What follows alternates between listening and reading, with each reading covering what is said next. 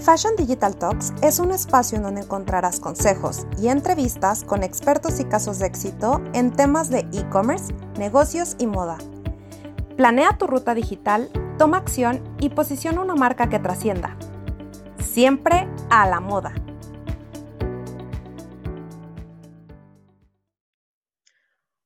Hola, ¿cómo están? Bienvenidos, bienvenido. Eh, Gerardo, muchísimas gracias por aceptar nuestra invitación el día de hoy a nuestro brunch online. Hola, Lau, muchísimas gracias. Un gusto estar aquí con ustedes. Pues Gerardo, voy a platicar primero un poco acerca de ti. Para quienes no te conocen, Gerardo ha sido gerente de mercadotecnia, ocupado puestos comerciales en empresas de moda industriales. Por más de dos años ha asesorado y acompañado a empresas del estado de Guanajuato eh, por medio de la COFOSE en venta por medio de plataformas de marketplaces globales. Y también ha sido eh, uno de los organizadores del e-commerce Go, que es una iniciativa que capacita y, guía a empresas a través de esta transformación digital y el comienzo en ventas por estos canales. Así que bienvenido, Gerardo, y me gustaría preguntarte, eh, en todo este, esto que hoy ya eh, suena por todos lados de la transformación digital, ¿cuáles son los retos más comunes cuando alguien quiere digitalizar su negocio? Mira, uno de los principales retos es entender a la empresa y el ver cómo se va a presentar de manera digital. Muchas veces creemos que necesitamos muchas herramientas, que necesitamos hacer una transformación, no nada más digital, sino de la empresa. Sí va por allá, o sea, sí, sí vas a necesitar hacer ajustes, cambios internos, pero lo más importante es saber cuáles y qué, en qué momento, el timing es muy importante. ¿Qué pasa? Es complicado el, el poder generalizar todas las estrategias en una sola porque la realidad es que cada una de las empresas tiene sus necesidades, cada uno opera de forma distinta. No es lo mismo una empresa que opera o que tiene la misma forma de operar desde hace 50 años a una que nace siendo digital. Entonces yo creo que ahí está el primer reto. El segundo es, si es una empresa que ya tiene tiempo operando de la misma manera, el hacer estos cambios a las personas muchas veces les cuesta trabajo. El adoptar esta nueva cultura, el, este, el empujar a que los cambios sucedan, creo que sería el segundo. Y si podríamos abrir, eh, hablar de un tercero, es hacer referencia al director general de la empresa. Y te, lo voy a, decir por qué. En la transformación influyen el 100% de las, de las personas que están dentro de la empresa. Pero el, el, el, director general como visionario debe tener la capacidad de poder aterrizar y de ir bajando el proyecto con todo su equipo. ¿Por qué? Porque obviamente él va a dirigir, va a haber unos que van a empezar a organizar, otros que van a ejecutar, pero todos deben de estar en la misma sintonía, porque es como, como cuando haces música. Si, todo o la orquesta no está, este, o no está de acuerdo, o hay alguien que está yendo hacia otro lado, va a ser muy complicado el que vaya a poder operar. Y me ha tocado ver muchos casos de forma directa en la que el mismo, la misma empresa, digamos como que empuja el proyecto, es una palabra que no es como bonita, pero aborta el proyecto porque no, las mismas personas no lo entienden y creen que es algo que, que, es perjudicial cuando no lo es, porque no es, un, no es algo que se vaya a hacer de la noche a la mañana, tarda un poquito de tiempo. Claro. ¿Y cómo es que, o sea, has, has visto que ha funcionado el decir, eh, ok, justo antes de abortar, ¿cómo es que nosotros lo empezamos a permear? ¿Cómo es que hacemos entender? Porque también muchas veces o, hay muchos miedos, ¿no? Uno, pues ya no voy a hacer las cosas tal y como las venía haciendo, entonces tengo que aprender nuevas cosas y no sé tampoco si voy a ser bueno para eso, por lo tanto puedo perder mi trabajo. Entonces es como, o sea, es un cúmulo también de cosas y temas que cada quien vive desde su puesto, desde su área, eh, bueno, ahorita lo vemos más que nunca, ¿no? O sea, si, si yo ahorita estoy teniendo que vender de forma menos tradicional, pues no sé cómo, ¿no? Entonces, un poco cómo es que ustedes han logrado también em, revertir este, este rechazo.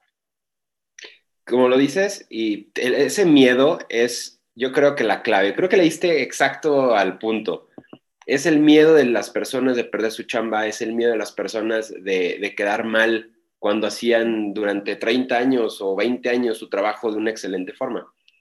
Y sí, yo creo que lo primero es evangelizar a nuestro equipo. Lo primero es eh, informarlos, capacitarlos, este, poderles enseñar cómo se hacen las cosas, darles, o sea, entender también que es un proceso en el que vamos a tener que, o va a haber una curva de aprendizaje y que tenemos que estar ahí para ellos y tenemos que estar apoyando para que las cosas sucedan.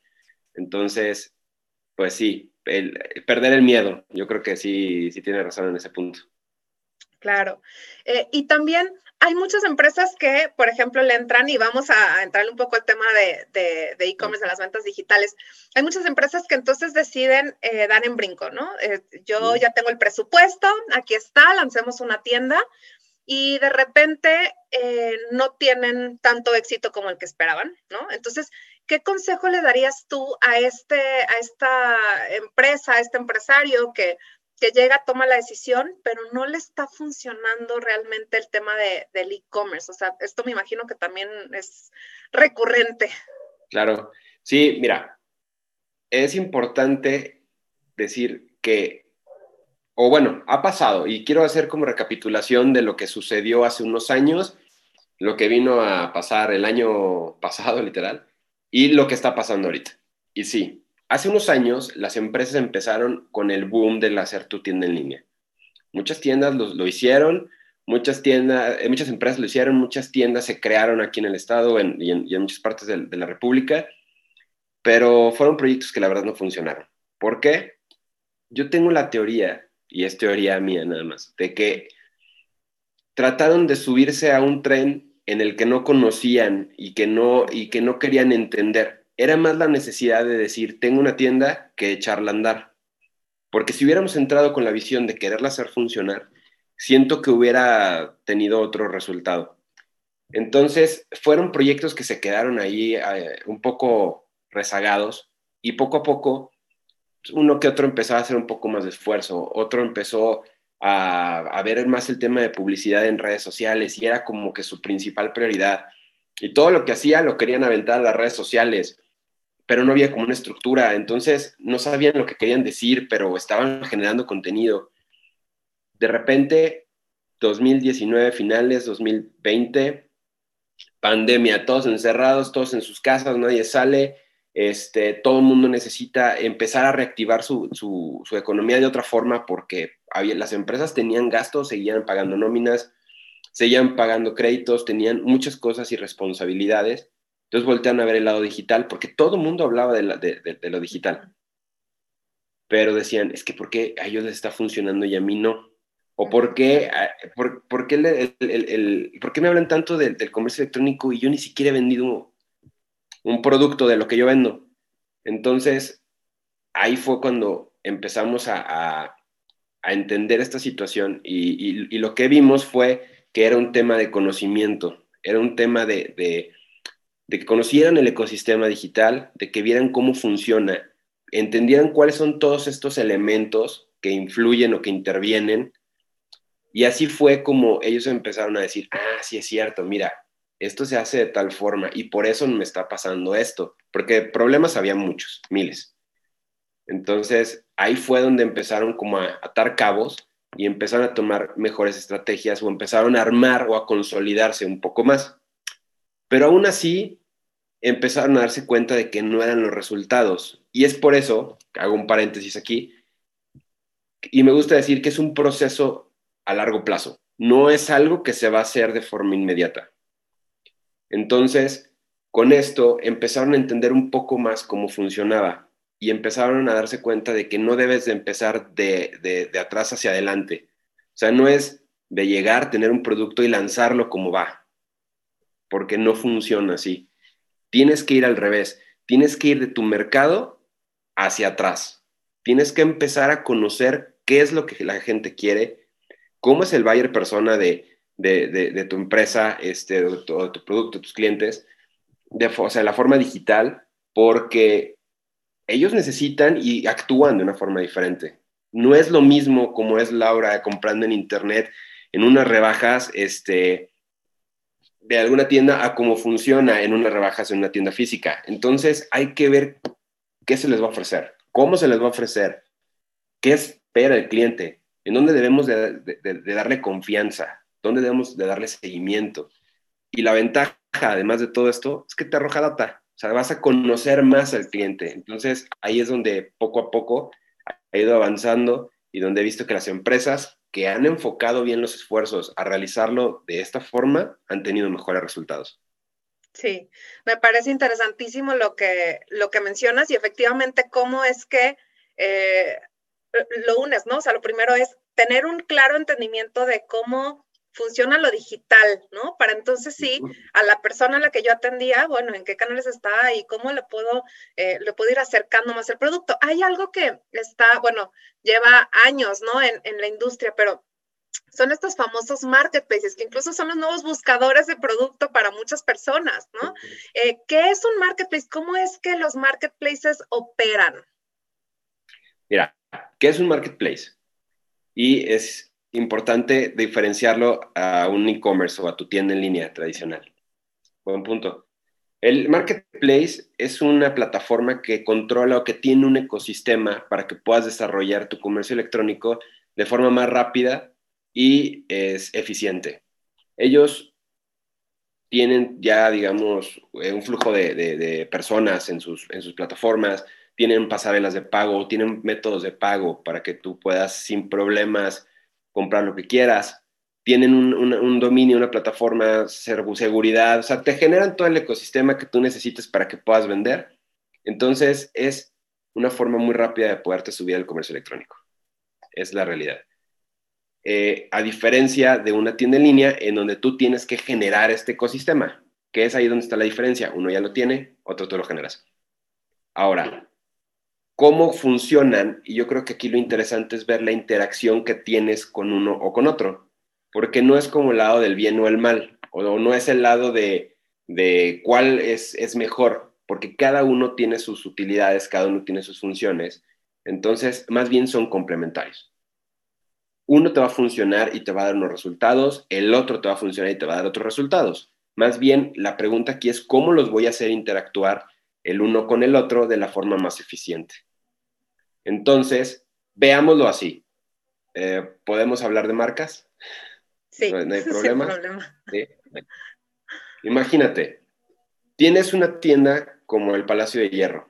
Eso podría ser o funcionarte, o como Liverpool, podría funcionarte más como un e-commerce, no, como tu marketplace. ¿Sí me, ¿sí ah.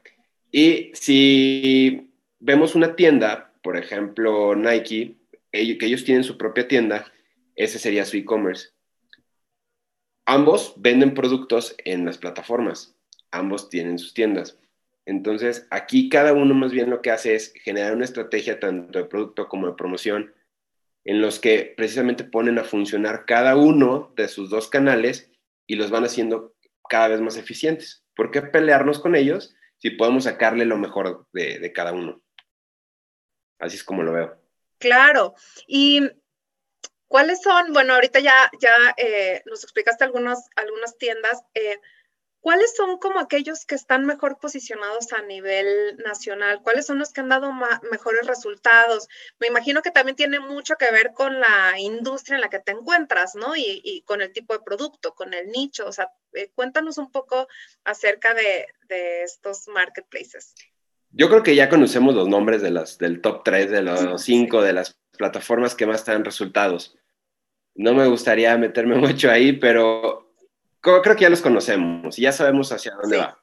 Me gustaría eh, abonar más por el lado de la estrategia y a cuál me debo de subir. Siento que ahí podríamos ser mucho más eficientes y les podría ayudar muchísimo más a, las personas que te ven o que nos ven.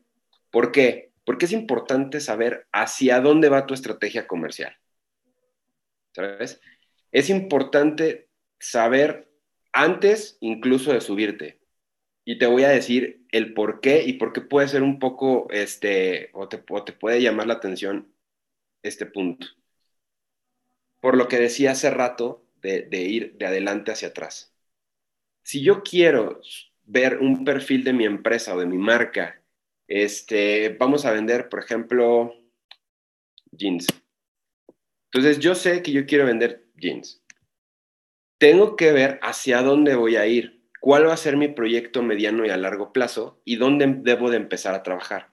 Las plataformas tardan aproximadamente seis meses en empezar a generar un poco más como de, tráfico hacia, tu, hacia tus productos aunque le vayas metiendo publicidad. Entonces, tienes que irlo viendo de esa forma. Tú tienes que ver si te vas a enfocar a hacer una colección este, cada cierto tiempo, cada seis meses, si la vas a hacer una vez al año, cómo vas a empezar a trabajar eh, los canales de desahogo, dónde van a ser las plataformas de lanzamiento. ¿Por qué? Porque tú debes de generar un ecosistema interno con las plataformas en donde vayas entendiendo cómo funciona cada una de ellas y qué es lo que tienes que ir haciendo. Y esto va a de la siguiente manera. Si tú quieres, por ejemplo, tener tus canales de venta con tu e-commerce y con tus plataformas de marketplaces, tú tienes que ir viendo qué vida le vas a dar en tu tienda. Después, qué vida o qué tipos de producto vas a empezar a lanzar en Marketplace 1, Marketplace 2 y Marketplace 3. Después, cómo va a ser la vida de ese producto en, ese, en, esa plataforma y después, cómo va a ser la salida de ese producto. Porque obviamente vas a te, te vas a quedar con algo de inventario y te interesa sacarlo. Entonces, ahí es donde tú vas haciendo como el engranaje de tu estructura comercial o de tus canales de venta para que sean mucho más eficientes y te vayan funcionando. Porque no es que te debas de casar con uno y decir, aquí voy a hacer todo, porque va a ser un poco más complicado. Y va a haber plataformas que quieren utilizar como canales de desahogo y no les funcionan porque son plataformas que llevan o tardan algún tiempo en posicionar un producto, requieren más inversión. Entonces, ahí es donde está como, como la esencia del, del, comercio en las plataformas. Ok, entonces hacer un análisis previo eh, exhaustivo también para ver en cuanto a la estrategia comercial interna, cuál es el que mejor se acomoda en qué etapa de la, de la vida del producto. Exactamente. Ok. Y también bueno, yo sé que tú estás ahorita en un área que tiene mucho que ver con comercio exterior y algo sumamente interesante es toda la, todas las alternativas que hoy tenemos también en cuanto a plataformas para crecer comercialmente a nivel internacional. ¿Qué nos puedes platicar de, estos marketplaces internacionales? Un poco hablando de cross-border e-commerce, ¿no? Que es como todo otro tema que andar. ¿Cómo es que se ligan?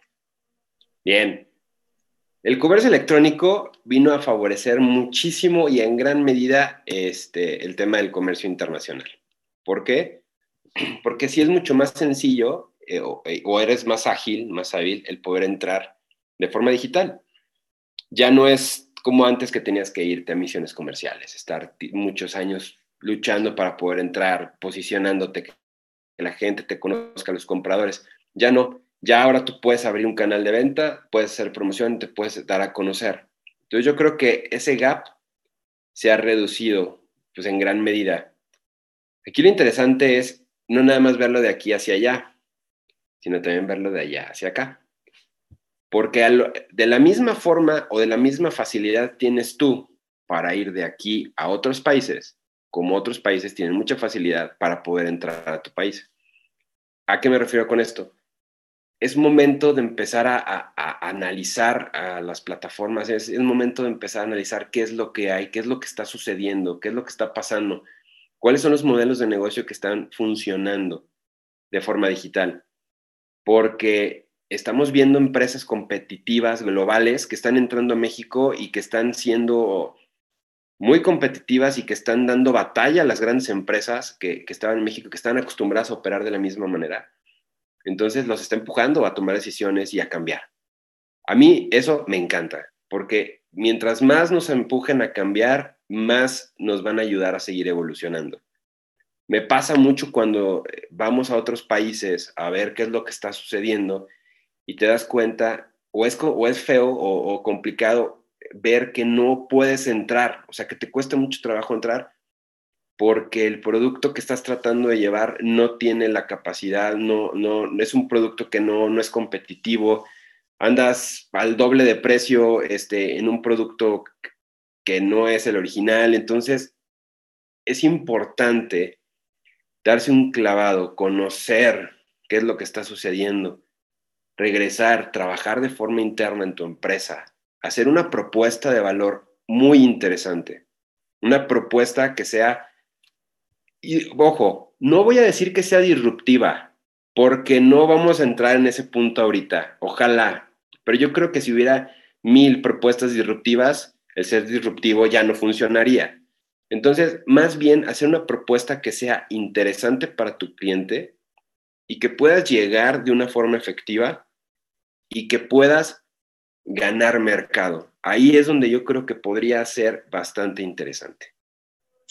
Sí, exacto. Al final, el, o sea, la meta última es el, el crecimiento, pero sí siendo competitivos a nivel internacional. Efectivamente, yo creo que no solo en nuestra industria, a muchas industrias les está pasando, ¿no? Que, que sí están entrando eh, competidores, ahorita aprovechando también que eh, no hay la limitante de que no puedo asistir a una feria presencial, bueno, pues ya son en línea y no puedo eh, ir y hacer esta, esta labor como de, como comercial. Bueno, todo esto también abre puertas a, nueva competencia. Sí, como tú dices, eh, el cambio siempre es, es positivo, pero también hay algunos retos logísticos. Me gustaría que me platiques qué es lo que tú has visto, cuáles son los principales retos eh, logísticos hoy en día y también si ves que hay oportunidades que no hemos visto con ciertos países o en relación con ciertos sitios que tal vez no teníamos en el radar, ya nos puedes platicar al respecto.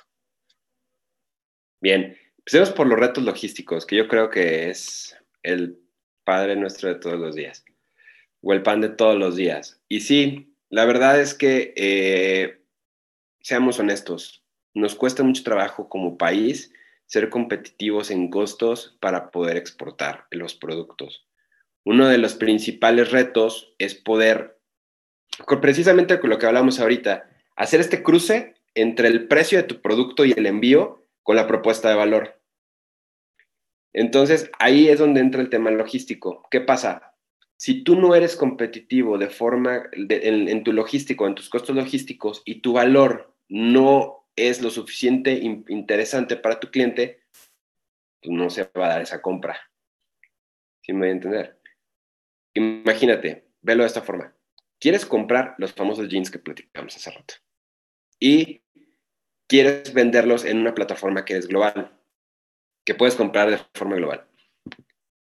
¿Tú crees que si la, propuesta de valor no es interesante, te van a comprar y además tu precio está al doble de los que sí están interesantes? Yo creo que pues, ahí es, la respuesta pues, es muy lógica. No, no, vas a tener tú la, la compra, va a ser otra persona más. ¿Qué pasaría si nos damos la tarea de empezar a desarrollar productos que sean específicamente hechos para el comercio electrónico. Okay. de esta forma, es un reto. Y ahí luego traemos muchos proyectos que yo traigo unos proyectos interesantísimos en eso y me encanta. Pero bueno, ¿qué pasaría si lo hicieras de la forma más competitiva posible? ¿Qué pasaría si en verdad hicieras estos jeans que pudieran entrar en, un, en una cajita que fuera lo más reducida posible, que te ayudara a reducir costos de envío, que además fue una propuesta súper interesante. Entonces, estás trabajando en cada uno de los, de los aspectos, hablando de temas logísticos, hablando de, de, todo, incluso hasta de regulaciones, porque necesitas tener las regulaciones para poder mandar los productos. No hay que dejar eso de lado. Yo creo que es tan importante como el desarrollo del producto. Entonces, ahora sí podríamos empezar a funcionar. Ahora, hay problemas logísticos en todos lados. Hay países que están creciendo mucho en el tema de comercio electrónico, pero su logística, la verdad es que todavía es un poquito deficiente. Entonces, sí hay que analizar al país donde queremos llegar, ver cómo está también el tema de, la logística en cada uno de, estos países, cuáles son los requisitos, qué debes de, tener como certificaciones para poder entrar si es que tu producto las necesita. Este, y empezar a revisar eh, estos puntos, ver si tu producto soporta el costo, porque obviamente regresamos al punto inicial. Hay que ver si soporta el costo o el precio, ver si la propuesta de valor y si tienes el margen también para poder empezar a, invertir en, tanto en promoción como en almacenajes, como lo que vayas a necesitar, pues para que todo pueda ser un negocio. Claro. Sí, porque además eh, uno creería que en comercio exterior, bueno, es abrirme a todo el mundo y hay que ser también muy específicos, ¿no? Con el en qué país también queremos ir eh, empezando a, a, probar y validar nuestro producto, porque hay que hacer y elaborar estrategias en concreto para, incluso de tropicalización, ¿no? De, de, nuestros productos para, para, cada nicho específico. Pero qué interesante lo que nos mencionas. Entonces, adecuarnos también a, a esta plataforma que trae eh, nuevos retos y nuevas oportunidades en per se para, para el producto en sí, ¿no? También. Entonces, eh, se vuelve súper interesante. ¿Quién lo está haciendo muy bien? ¿Hay algún caso de éxito que tú puedas mencionar a nivel nacional o internacional que tú digas, mira, la verdad, esta empresa de, moda, de calzado, pudiera, pudiera ser como nuestro referente. Mira, hay muchas empresas que lo están haciendo increíble. La verdad es que hay, hay muchos casos de éxito eh, que, sería muy, muy padre poderlos traer a la mesa. Voy a hablar de algunos casos porque son públicos. O sea, no es porque sean los únicos, no es porque sea como lo, lo único que hay, pero al momento de hacerlos públicos, pues me permite poder hablar de ellos. Pero está, por ejemplo, el caso de, de, algunas botas este, que, que, están hechas aquí en Guanajuato y que lo han hecho sumamente bien, eh, que es, es que no sé si, si, puede, si, se podría decir la marca y todo, pero también, por ejemplo, hay, hay una, una, chava que hace unos guantes de box que están increíbles, este, que son especialmente hechos para mujeres. Está el tema de unas chamarras de piel que también increíbles y que se están vendiendo súper bien. Entonces, me gustaría como platicar también de qué están haciendo más bien estas empresas y por qué les están funcionando tan bien. Y es precisamente el conocer a su comprador y el trabajar para poder llegar en el momento adecuado o el momento que necesita el, y, y que la experiencia sea muy buena si yo necesito vender, obviamente, sandalias, no las voy a vender en, invierno. Y vas a decir, ay, Gerardo, por favor, deberías de ver. O sea, hay que llegar en el timing adecuado, con el producto que se necesita, con la propuesta de valor muy buena y, el costo de, o el cruce del, del precio con la propuesta de valor, que es ahí donde yo veo que las empresas que lo están haciendo son las empresas que están teniendo éxito. Yo creo que eso te abonaría también mucho para que lo puedan tomar en cuenta. Claro. Eh, ¿Y cuáles son algunas de las tendencias que tú también estás viendo en este, en este tema de comercio electrónico, ventas digitales? ¿Qué es lo que también eh, empresas han logrado aplicar, implementar, que, está funcionando, ya sea a nivel automatización, a nivel eh, estrategias de marketing? ¿Qué, ¿Qué, ves que ha funcionado eh, para la industria en general? Analizar sus data. Totalmente, yo te podría decir que analizar la data sería hablamos mucho de conocer a tu cliente, hablamos mucho de entenderlo, de, conocerlo. Entonces, ¿en dónde está toda esta información? Está en la data. Está en, en qué es lo que me están diciendo, escuchar a mi cliente en las redes sociales, en el entenderlo, en el saber qué es lo que este me está pidiendo, este, en el trabajar con ellos y para ellos. Muchas veces eh, decimos, es que tengo 20 años trabajando en este negocio, lo conozco de arriba abajo, sé lo que maneja, sé cómo... Créeme, cuando los escuchas te vas a dar cuenta de que no lo sabías todo y te vas a sorprender de las ventajas y de los beneficios que tiene esto. Hay buenas prácticas que son tan sencillas y dan tan buenos resultados. Es más, te voy a compartir una. Es una muy buena práctica y esto yo lo hago muy, muy frecuentemente. Y me meto a ver los productos de las marcas que llevamos, me meto a ver su competencia en las plataformas de marketplaces, me meto a los e-commerce y empiezo a ver las reseñas que tienen cada uno de ellos. Deberías de ver las increíbles ideas que han salido de ahí. ¿Por qué? Porque es la gente la que te está diciendo lo que necesita. Y no nosotros tratando de encontrar el hilo negro. Ahí está. Y es cuestión de que a veces te dediques una hora. Incluso hay empresas que tienen reportes de estos, de estas, de, de, de, estos, de estas reseñas, perdón, para poder generar insights que después les funcionan para seguir mejorando el producto y para saber hacia dónde va el mercado. Y eso es una muy buena práctica que se las dejo, es muy sencilla, no les quita mucho tiempo y les puedo asegurar que algo bueno va a pasar. Claro. Sí, sí, tienes razón. O sea, hacer un buen benchmark digital, ¿no? Que también ayude a, tomar mejores decisiones. Padrísimo. Y también eh, me gustaría ya para, para ir también cerrando, eh, Gerardo, si tú pudieras resumir en cinco hitos, en cinco puntos específicos, aquello que se necesita para crecer un e-commerce exitoso, ¿cuáles serían los cinco puntos que tú eh, nos podrías mencionar? Bueno, cinco puntos para un comercio electrónico. ¿Para una estrategia de comercio electrónico o para tu tienda en línea específicamente? Para una estrategia de ventas digitales exitosa. Regreso, conocer a tu cliente. Sí. Segunda, desarrollar el producto para temas digitales. Muchas veces queremos llegar con lo que tenemos en el almacén y no se nos está vendiendo porque lo más seguro es que alguien ya esté posicionado o alguien ya esté vendiendo ese producto en Internet. Entonces, desarrollar el producto o tropicalizarlo, como tú decías.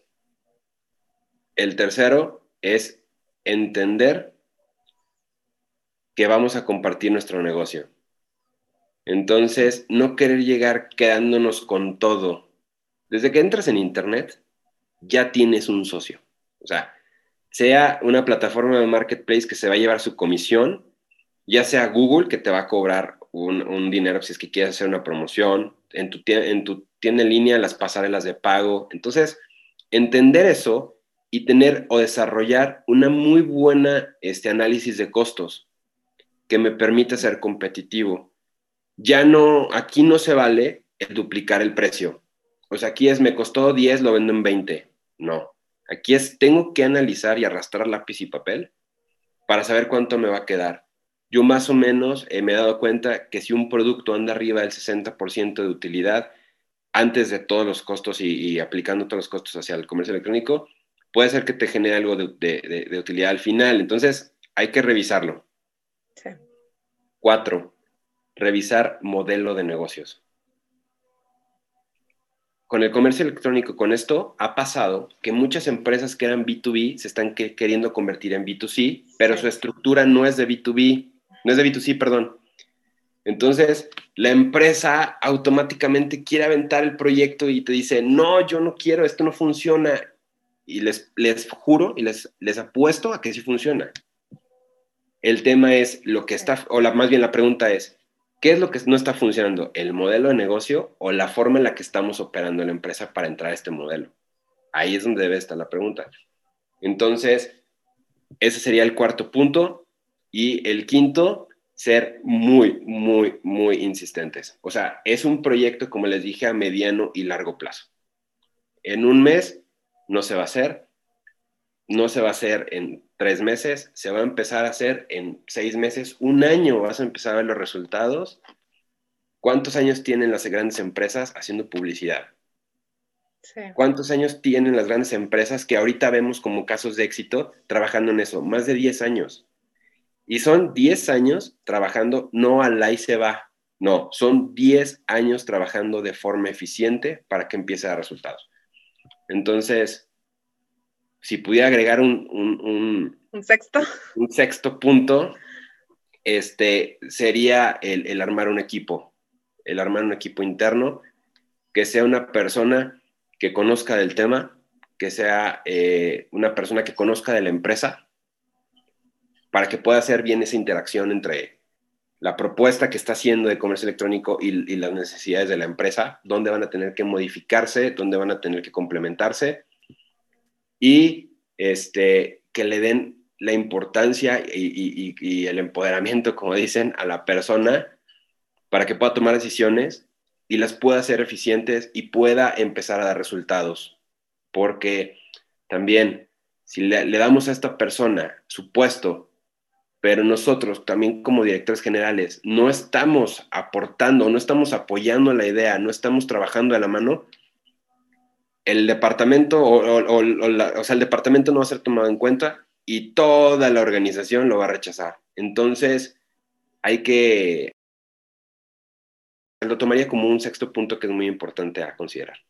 Sí, muy importante. De hecho, ha sido mencionado en muchas de las entrevistas y creo que eso es, es, vital, o sea, que la cabeza esté convencida de que de verdad va a haber presupuesto, va a haber apoyo, va a haber impulso, va a haber un plan de capacitación incluso para el equipo, como de, así, así lo decía una, una persona eh, que también estuvo con nosotros, que es, eh, literal, es como un idioma, o sea, hay que ayudar a que toda la empresa hable el idioma digital.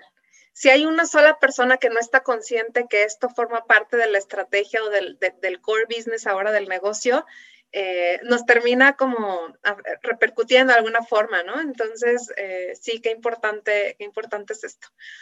Gerardo, ya para, para, cerrar, también me gustaría saber si hay algunos recursos que, que le llamamos el Fast Pass, ¿no? Que, que, hay alguna herramienta, aplicación, método, libro, podcast, de programa, ¿no? Tecnológico, relación también, que, que tú crees que le puede ayudar a las empresas a acelerar este proceso? Sí hay, fíjate, sí hay libros, sí hay mucho de este, por ejemplo, de, negocios que puedas leer, pero no me gustaría que se vayan por la, por la rápida, me gustaría que se vayan por la que debe de ser. La transformación digital no estamos hablando de transformar una empresa y meterle este o subirla a la nube. Estamos hablando de cambiar personas y de cambiar mentalidades. Entonces, todos esos libros que te puedan ayudar a conocerte, que te puedan ayudar este, a conocerte a ti mismo, eso te va a ayudar muchísimo a poder enfrentarlo. ¿Qué tiene que ver? Ahora sí que no sé, pero yo lo he hecho y la verdad es que te cambia, te cambia, o sea, la mentalidad, te cambia mucho la visión empiezas a entender, este, hay podcasts, muchos, están los, los, podcasts que están de Apple, que son muy buenos, están, este, por ejemplo, el, de, a mí me gusta mucho el de, el de, el de, el de Cracks, de, de, de, Oso Traba, a mí soy muy fan, lo, lo, escucho siempre, este, libros, la verdad yo, o sea, leo mucho de negocios, pero el que te podría decir como tal, como que me se enfocara directamente a ese, mira, tengo uno aquí, de hecho. que es el que, el que, el que sigue. Es para lo del, lo del foro, que estuvo con nosotros, Stephen Harris, el, el, del foro Go pasado. Entonces, son todo esto, habla sobre este, el tema de escalabilidad. Está súper interesante. Entonces, todos estos libros, todo esto que te puede ayudar, pues, aprovechenlo y úsenlo. Claro. Ok, entonces tú encontrar tu propio camino de autoaprendizaje y seguir en esta vía buscando también cómo eh, incluso tú internamente puedes seguir también mejorando tus, tus skills, pero también como ampliando esta, esta visión, este panorama, que además hay que estar súper actualizados.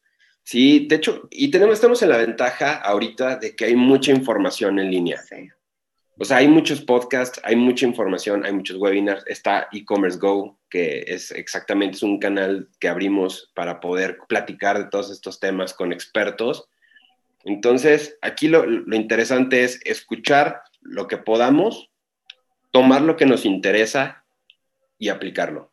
Exacto. O sea, poderlo aplicar, poder probar. ¿Por qué? Porque hay cosas que te funcionan a ti, hay cosas que me funcionan a mí, hay cosas que van a funcionarle a otras personas y nosotros vamos a empezar a entender qué es lo que nos está sirviendo y vamos a poder empezar a echarlo en práctica, ¿no? Exacto. Pues muchísimas gracias nuevamente, Gerardo, por participar el día de hoy en nuestro brunch online. Muchísimas gracias a todos los que hoy nos acompañan. Eh, también por ahí, si tienen algunas preguntas, se las haremos llegar a, a Gerardo en su momento. Y eh, pues saludos desde Guadalajara, un, abrazo y todo el, éxito el día de, hoy. No, pues igualmente un abrazo acá desde León, Guanajuato. que estés muy bien, Gerardo. Gracias. hasta la próxima. Seguro, nos vemos. Chao. Espero lo hayas disfrutado tanto como yo. Ahora a tomar acción te veo en el próximo episodio y entérate de próximos eventos en nuestras redes sociales.